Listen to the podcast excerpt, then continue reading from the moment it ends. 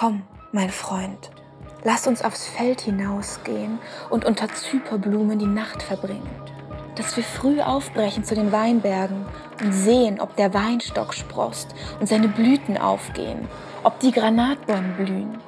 Da will ich dir meine Liebe schenken. Die Liebesäpfel geben den Duft und an unserer Tür sind lauter edle Früchte. Mein Freund, für dich habe ich sie aufbewahrt. Das Lied der Lieder, Erotisches aus der Bibel. Komm, mein Freund. Die Einladung in die Weinberge ist nicht nur den Trauben geschuldet. War die Weinlese zu biblischen Zeiten doch einer der wenigen Orte, an denen Männer und Frauen gleichzeitig zusammenarbeiteten und einander damit unauffällig treffen konnten. Hier gibt es nur zwei Menschen, die gemeinsam diesen Ort aufsuchen, um einander Liebe zu schenken. Aber wer genau wandert in die Weinberge? Und kann es tatsächlich sein, dass sich ein derart explizit erotischer Text in einer religiösen Schrift befindet? Naja, ganz explizit sind die Stellen natürlich nicht. Aber in der Unexplizitheit findet man durchaus Konkretes. Etwa eben den gemeinsamen Gang eines Liebespaars in den Weingarten. Aber jetzt einmal eine kurze Einführung. Diese ganzen Spekulationen führen wir über einen Text mit dem Namen Das Lied der Lieder, auch das Hohelied genannt. Er findet sich in der jüdischen Tradition in der hebräischen Bibel beziehungsweise in christlicher Tradition im Alten Testament. Das Hohelied ist eine Ausnahme im religiösen Textkorpus, stellt jedoch eine Sammlung sinnlicher Dichtung dar. Leserinnen finden lose zusammengewürfelte lyrische Texte über zwei Geliebte. Man wird Teil ihrer Sehnsucht, ihres Begehrens, ihrer Hoffnung auf Vereinigung und ihrer Bewunderung füreinander. Seine Wangen sind wie Balsambeete, in denen Gewürzkräuter wachsen. Seine Lippen sind wie Lilien, die von fließender Myrrhe triefen. Seine Finger sind wie goldene Stäbe voller Türkise. Sein Leib ist wie reines Elfenbein mit Saphiren geschmückt. Seine Beine sind wie Marmorsäulen gegründet auf goldenen Füßen. Seine Gestalt ist wie der Libanon, auserwählt wie Zedern. Sein Mund ist süß und alles an ihm ist lieblich. So ist mein Freund. Ja, mein Freund ist so, ihr Töchter Jerusalems. Hier beschreibt die Frau das Bild des Mannes, den sie über alle Maßen bewundert. Die Frau nimmt im gesamten Text übrigens eine deutlich präsentere Rolle als der Mann ein. Sie hat mehr zu sagen und nimmt inhaltlich einen starken und aktiven Part ein.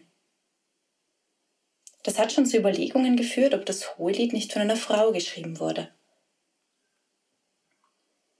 Ansonsten schreibt man die Autorschaft oft auch Salomo zu, dem dritten Herrscher des Königreichs Israel. Die Idee, dass hier von Salomos Hochzeit mit einer ägyptischen Prinzessin die Rede ist, ist eher von der Hand zu weisen. Salomo, der sogenannte Weise, hätte angeblich mehr als hundert Haupt- und Nebenfrauen gehabt. Das macht doch eher unwahrscheinlich, dass er den männlichen Part des Liebespaars im Hohelied darstellt. Dieses Liebespaar ist innig miteinander verbunden. Die beiden haben nur Augen füreinander. Im Laufe des Hohelieds werden alle Facetten einer Liebschaft abgebildet und ausgedrückt. Die einzige, die hingegen nur erwähnt, aber nicht erlebt wird, ist die Eifersucht. Besonders auffällig sind im gesamten Text die bildlichen Beschreibungen, die verwendet werden. Die Schönheit der Frau wird mit Früchten verglichen, die des Mannes mit edlen Gegenständen. Der Garten, in dem sich die Liebenden aufhalten, ist ein Bad mit allen Sinnen. Hier werden Düfte, Früchte und anderes Verheißungsvolles besungen. Schön bist du, meine Freundin. Ja, du bist schön. Hinter dem Schleier deine Augen wie Tauben. Dein Haar gleicht einer Herde von Ziegen, die herabzieht von Gileads Bergen. Deine Zähne sind wie eine Herde frisch geschorener Schafe, die aus der Schwemme steigen. Jeder Zahn hat sein Gegenstück, keinem fehlt es. Rote Bänder sind deine Lippen, lieblich ist dein Mund. Dem Riss eines Granatapfels gleicht deine Schläfe hinter dem Schleier. Wie der Turm Davids ist dein Hals, in Schichten von Steinen erbaut. Tausend Schilde hängen daran, lauter Waffen von Helden. Deine Brüste sind wie zwei Kitzlein, wie die Zwillinge einer Gazelle, die in den Lilien weiden. Wenn der Tag verweht und die Schatten wachsen, will ich zum Myrrenberg gehen, zum Weihrauchhügel. Alles an dir ist schön, meine Freundin, kein Makel haftet dir an. Warum geht man gerade in den Garten? Zum einen war er neben dem Brunnen einer der wenigen Orte, an denen sich Mann und Frau beim Arbeiten begegnen konnten. Zum anderen spielt hier die Sehnsucht nach dem verloren gegangenen Garten Eden eine Rolle. Der Mensch sehnt sich in Nostalgie nach diesem vergangenen Ort, an dem scheinbar alles in Ordnung war.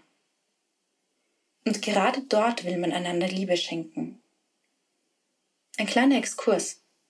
Es scheiden sich die Geister, ob das Paradies tatsächlich ein Sehnsuchtsort sei. War doch der Mensch unfrei, als er sich dort aufgehalten hatte.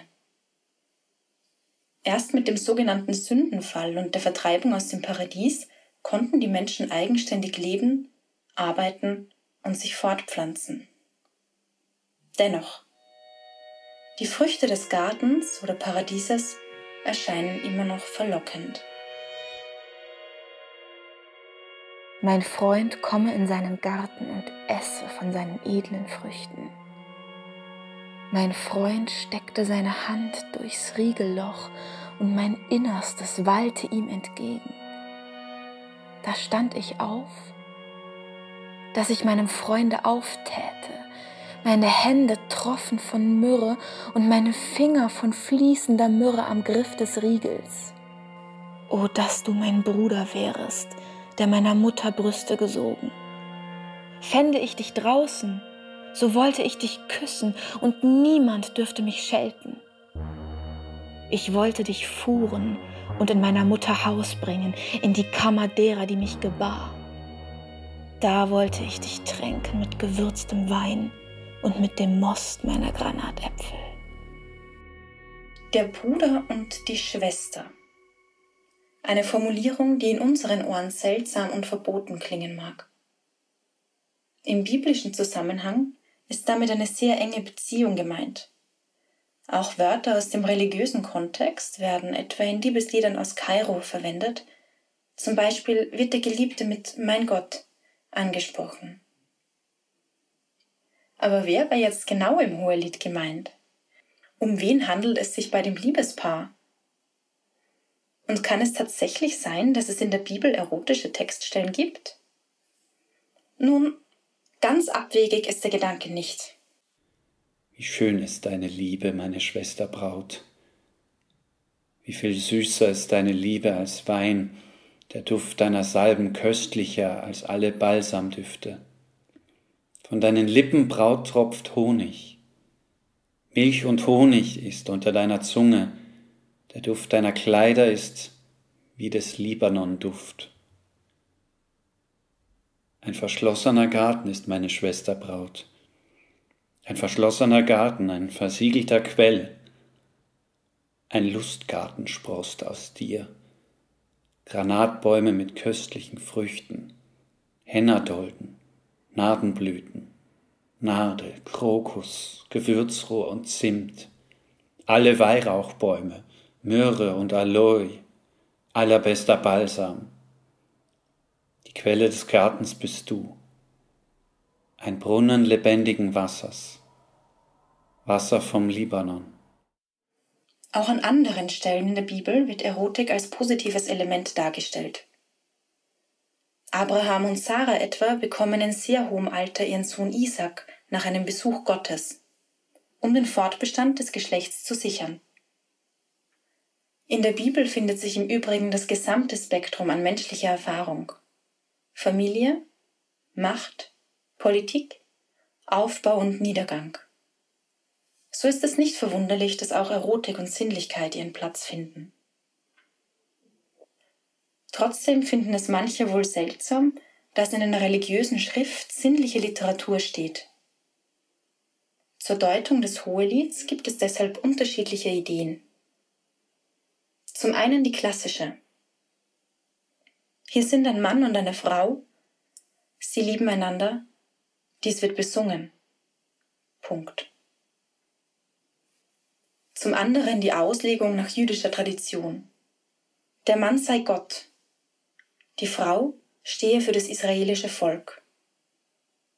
Durch ihre Liebe wird die Liebe zwischen Gott und seinem Volk ausgedrückt.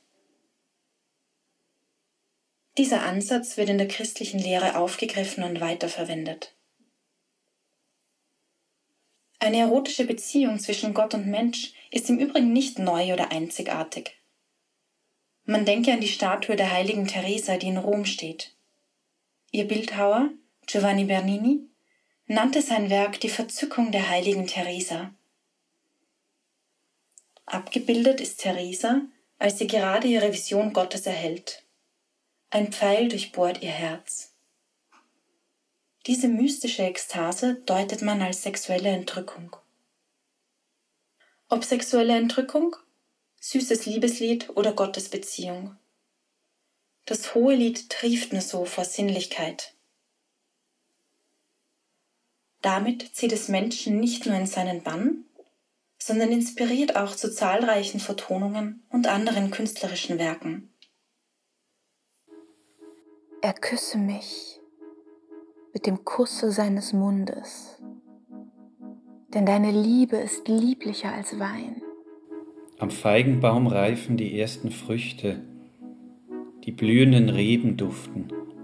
Steh auf, meine Freundin, meine Schöne, so komm doch. Es riechen deine Salben köstlich. Meine Taube im Felsennest, versteckt an der Steilwand.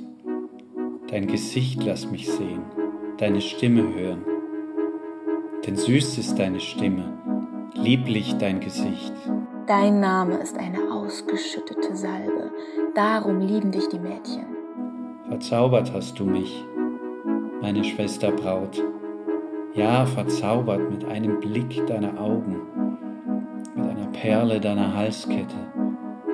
Komm doch mit mir, meine Braut vom Libanon, weg vom Libanon, komm du mit mir, weg vom Gipfel des Amana, von den Höhen des Senir, von Hermon, weg von den Lagern der Löwen, den Bergen der Panther. Zieh mich dir nach, so wollen wir laufen. Auf der Flur erscheinen die Blumen. Die Zeit zum Singen ist da. Die Stimme der Turteltaube ist zu hören in unserem Land. Ich danke Clara Schulze-Wegener und Herwig Ofner für das Einsprechen der Textstellen sowie Marlene Deibel für das spannende Interview über theologische Zusammenhänge und Hintergründe. Mein Name ist Christa Seidel und ich wünsche euch einen Tag voller Granatapfel.